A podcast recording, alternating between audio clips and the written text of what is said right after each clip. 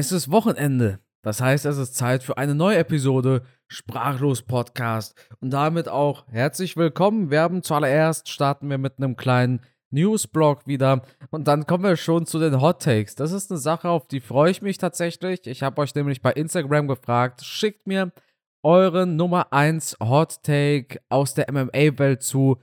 Und ein paar pick ich mir raus und bespreche sie im Podcast. Ich habe auch meine eigenen Hot Takes dabei. Eigentlich nur ein, zwei, die wirklich äh, spannend sind.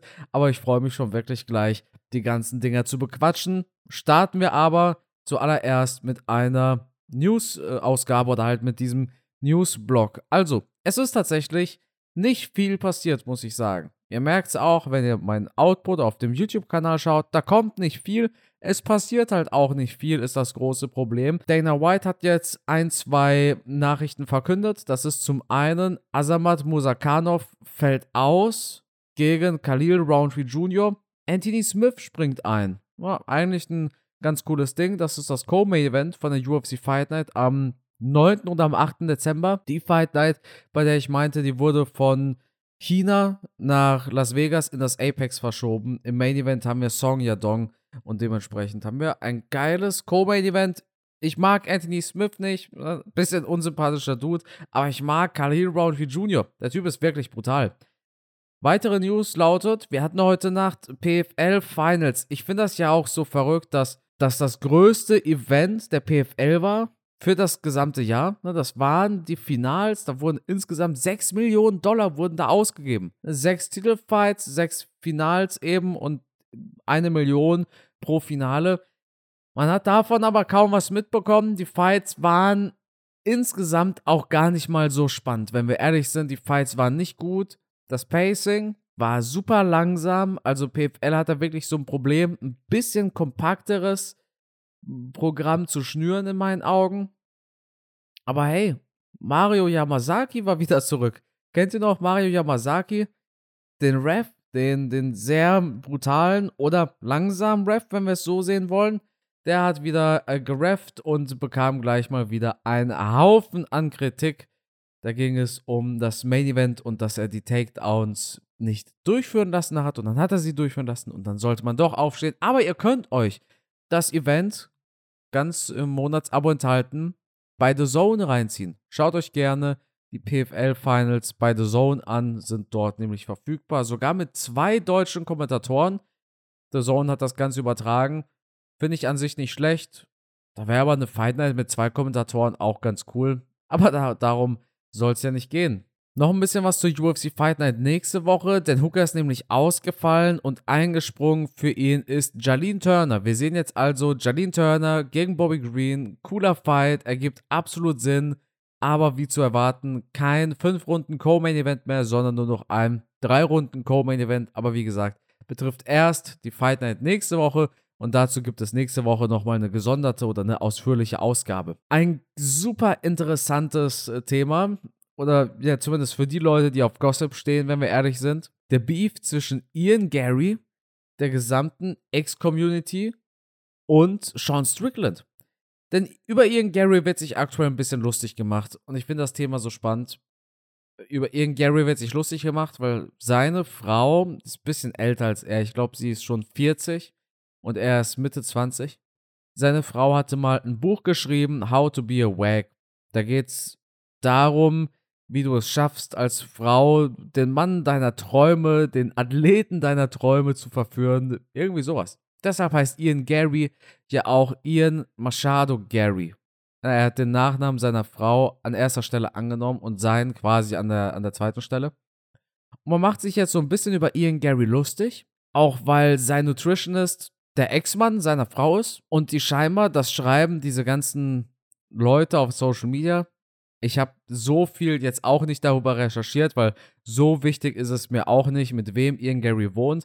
Aber die schreiben alle, Ian Gary wohnt zu, sogar zusammen mit seiner Frau und ihrem Ex-Mann, also seinem Nutritionist, unter einem Dach. Jetzt hat sich John Strickler darüber so ein bisschen lustig gemacht, Und Ian Gary hat darauf prompt reagiert. Sean Strickland hat nämlich ein Screenshot veröffentlicht und darauf ist zu sehen, dass Ian Gary ihm schreibt, hey, pass mal auf, was du da machst, ist auf Deutsch quasi üble Nachrede, das ist Verleumdung, ich würde damit aufpassen. Und Sean Strickland hat ihm geantwortet, hä, so ist das jetzt dein Ernst? Warum soll ich damit aufhören?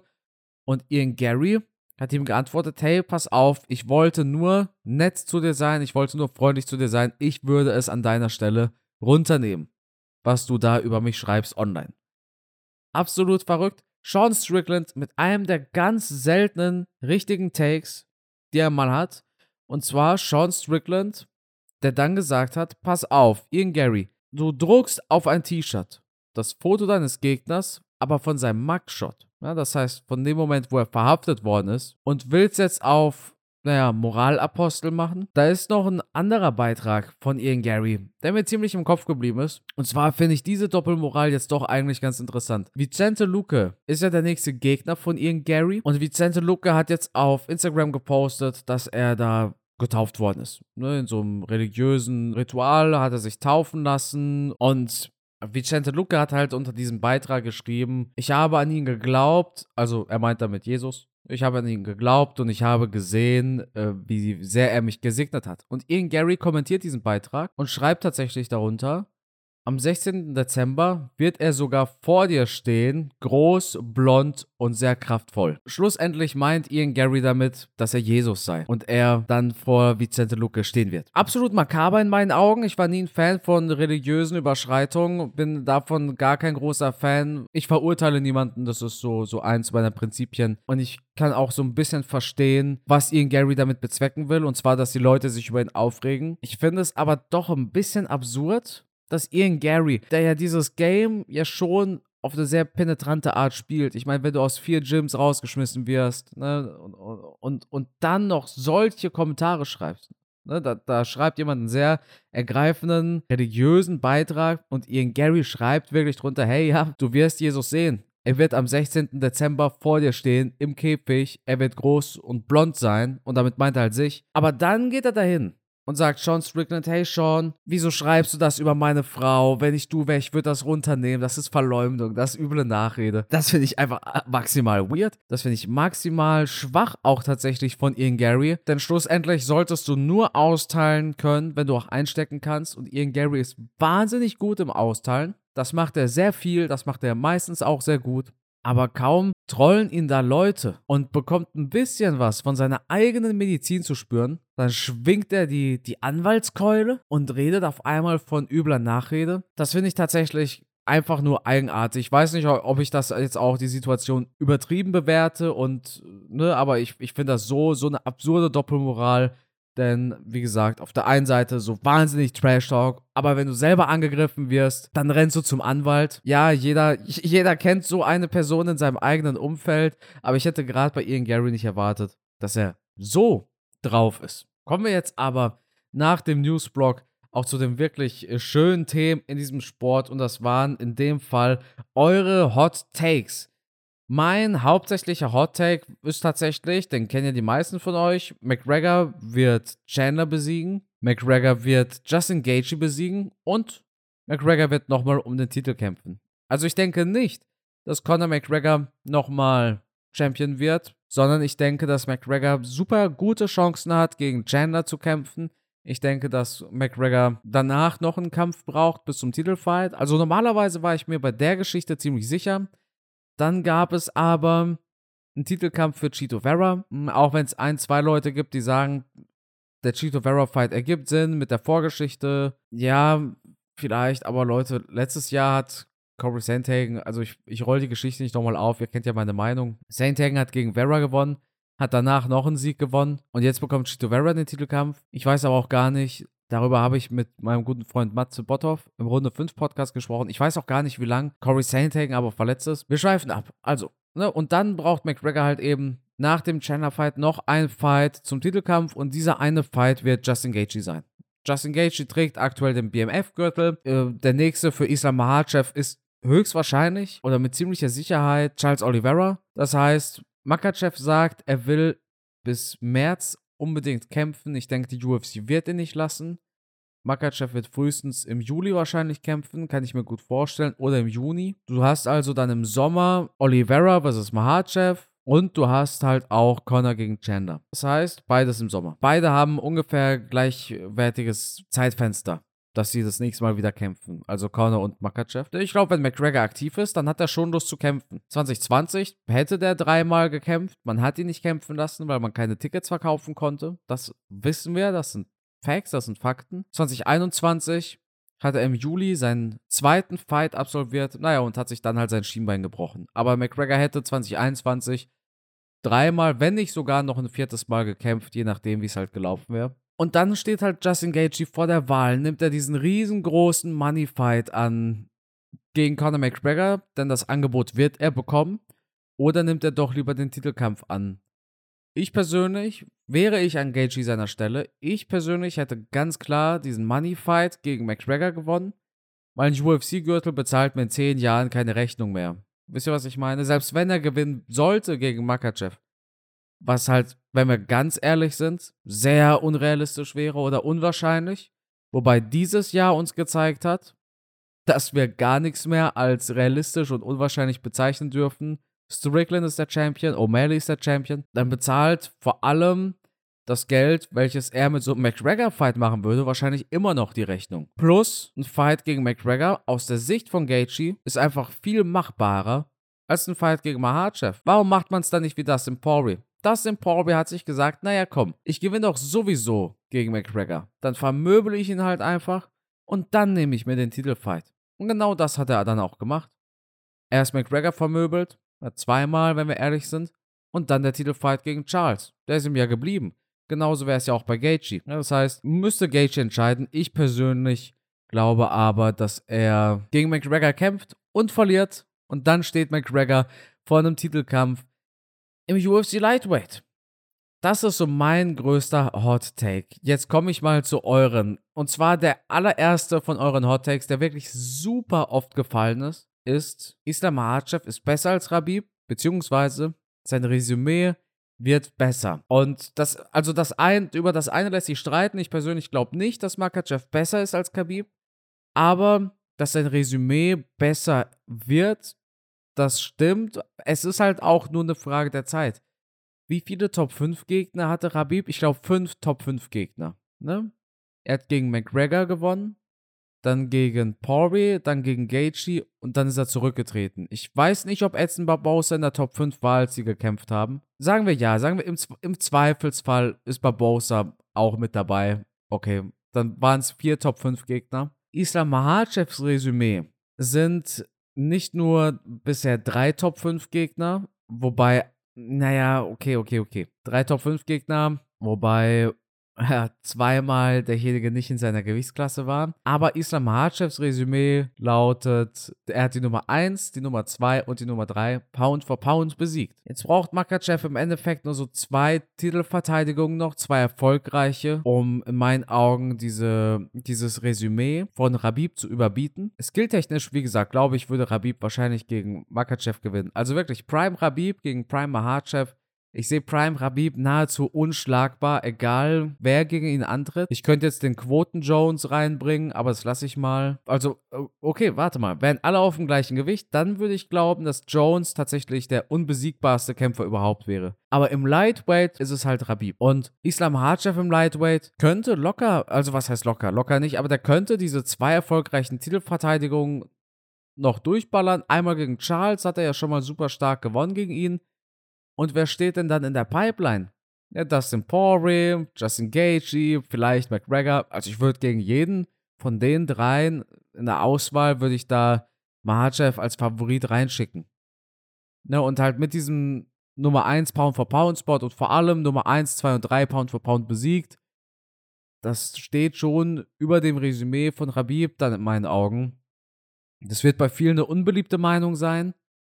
Aber schlussendlich naja, das, also Habib hat gegen drei Top 5 Lightweights, also oder halt meinetwegen vier Top 5 Lightweights. Ist ja, ist ja jetzt auch nicht so gut. Ne? Ich meine, 29 zu 0 hin und her. Ich finde es schade, dass Habib zurückgetreten ist, weil ich denke, der hätte noch, noch mehr erreichen können. Also weit über 30 zu 0, wenn er, wenn er aktiv geblieben wäre. Der nächste Hot Take, oh, der wird aber auch sehr umstritten sein, muss ich zugeben. Und das ist auch mal ein ordentlicher Hot Take, kommt von meinem Freund Max Schrader. Er schreibt nämlich, in den nächsten 15 Jahren wird es einen deutschen UFC-Champion geben. Das finde ich tatsächlich eigentlich eine ganz, ganz interessante Aussage. Vor allem 15 Jahre ist ja eine Menge Zeit. In 15 Jahren dürften wir kurz vor UFC 500 stehen. Ne? Also vor sieben Jahren war UFC 200 im Sommer. Ja, stellt euch vor, wir hätten jetzt in 15 Jahren UFC 499. Dann äh, greife ich im Podcast, den ich dann hoffentlich immer noch machen werde, auf diese Episode hier zurück werden wir bis UFC, sagen wir einfach mal, werden wir bis UFC 500 einen deutschen UFC-Champion haben? Ich meine, das ist ja eine Menge Zeit. Und wenn ihr euch mal anschaut, wie schnell diese raketenhaften Sprünge passieren können in der UFC, dann halte ich das für 100% so real, also ich halte das wirklich für 100% realistisch. Ohne Mist. Mir fällt aktuell kein Kämpfer ein, der es werden könnte. So auf den, also auf den ersten Moment fällt mir da keine ein. Und vor allem, wenn wir darüber sprechen, in 15 Jahren der erste deutsche UFC-Champion, dann sehen wir den jetzt wahrscheinlich noch gar nicht kämpfen oder wir haben den nicht auf dem Schirm. Ja, denn es gibt so viele talentierte Fighter. Ne, und da, da geht da nicht immer nach den Social Media Follower-Zahlen und sagt, naja, der könnte was reißen. Ja, okay. Die meisten von uns kennen halt nur wenige Fighter, weil wir kein deutsches MMA gucken. Und wie viele gucken denn NFC? Wie viele gucken We Love? Ne?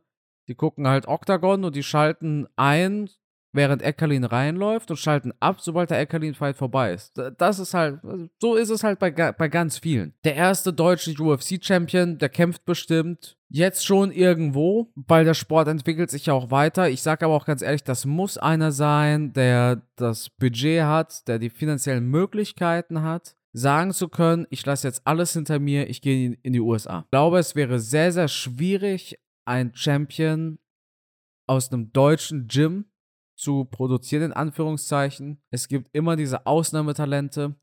Ich sage euch aber ganz ehrlich, der, der erste deutsche UFC-Champion in 50 Jahren, der kämpft irgendwo bei NFC in den Prelims gerade wahrscheinlich. Jetzt kein Scheiß. Das ist ein Fighter, der hat vielleicht 300 Follower bei Instagram, keiner kennt den, außer die Leute in seinem eigenen Gym. Aber das ist einer, der hat diesen Traum und der gibt jetzt 110 Prozent, der ist vielleicht Anfang 20, ne, müsste eigentlich unter 20 sein. Also gut, das heißt ja nicht, dass er in Punkt 15 Jahren ein Champion ist, sondern in den nächsten 15 Jahren. Ich glaube wirklich, der trainiert irgendwo. Es gibt so ein paar Jungs in Deutschland, die finde ich wahnsinnig gut. Es gibt so viele talentierte Fighter in Deutschland, die haben wir einfach nicht auf dem Schirm. Und zu sagen, ja, der und der, der jetzt bei Octagon kämpft, der könnte doch nie UFC-Fighter werden. Wir werden niemals einen UFC-Champion haben.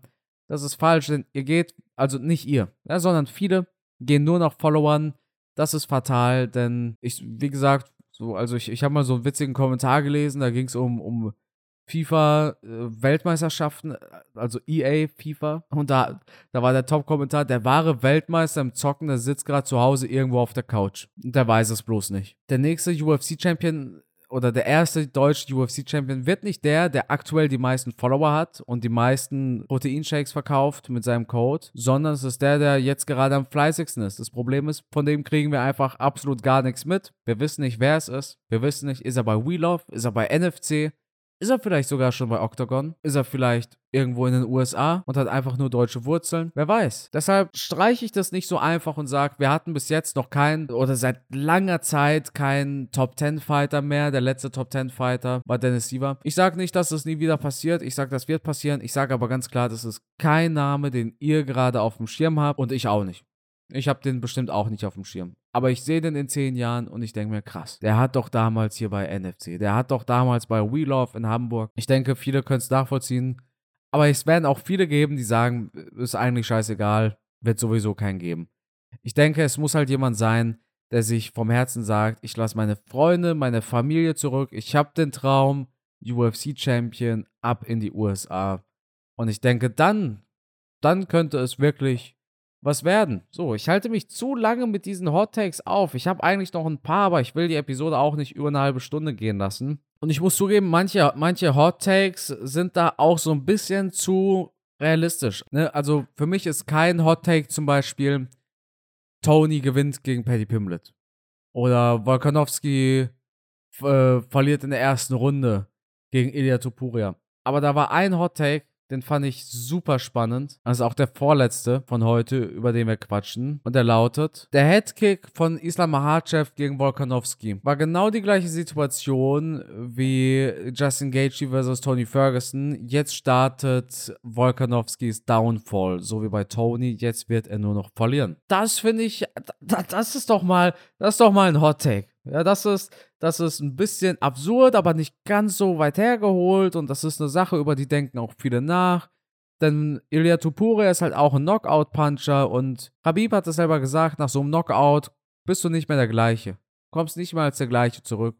Usman kam auch nicht mehr als der gleiche zurück nachdem er da von Edwards ausgenockt worden ist. Muss aber dazu sagen, Usman kam nach der zweiten Niederlage gegen Edwards saustark zurück in diesem Short Notice Fight gegen Hamzat. Ich denke nicht, dass das jetzt dieser Downfall von Alex Volkanovski wird. Es spielten so viele Faktoren in diesen Fight mit rein. Volkanovski auf Short Notice, war gar nicht in Form, hast du ihm halt auch angesehen, kam wirklich von der Couch und es ist halt nicht seine Gewichtsklasse. Ich denke, das ist das ist der größte Knackpunkt. Volkanovski gegen Makachev, dieser Knockout hat einfach nochmal bewiesen, warum es Gewichtsklassen im Kampfsport überhaupt gibt und nicht Größenklassen oder sowas. Und ich bin kein Fan davon, Fighter sofort abzuschreiben. Ich denke auch, dass Volkanovski gegen Ilya Tupuria gewinnt. Ich hoffe es. Sollte er aber tatsächlich diesen Fight verlieren, dann würde ich das auch so ähnlich sehen, denn es gab immer diese eine Niederlage von Fightern, von denen du nie gedacht hast, dass die auf einmal so kacke aussehen könnten. Das ist Cody Garbrandt, das ist Tyron Woodley.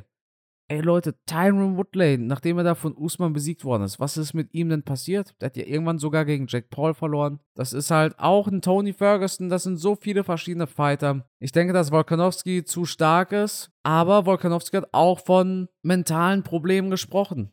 Ja, Volkanovski hat auch gesagt, er hat diesen Kampf angenommen, nicht wegen dem Geld, sondern weil er mentale Probleme hatte, weil er nicht gekämpft hat. Dabei hat der Typ doch schon zweimal dieses Jahr gekämpft. Hier hat er Probleme mit Inaktivität. Der hat dieses Jahr doch zwei Fights gemacht.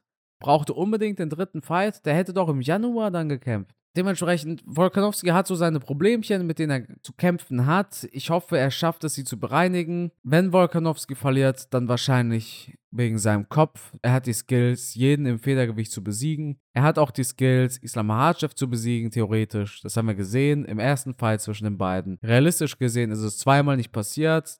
Thema Lightweight ist erstmal abgehakt. Was gleich abgehakt ist, sind die Hot Takes, denn jetzt kommen wir zum letzten. Und zwar schreibt der letzte Hot Take. Belal, remember the decision, Muhammad wird Champion und wird diese Gewichtsklasse dominieren. Boah, das ist doch auch mal ein Hot Take vom Allerfeinsten, wie ich ihn mag.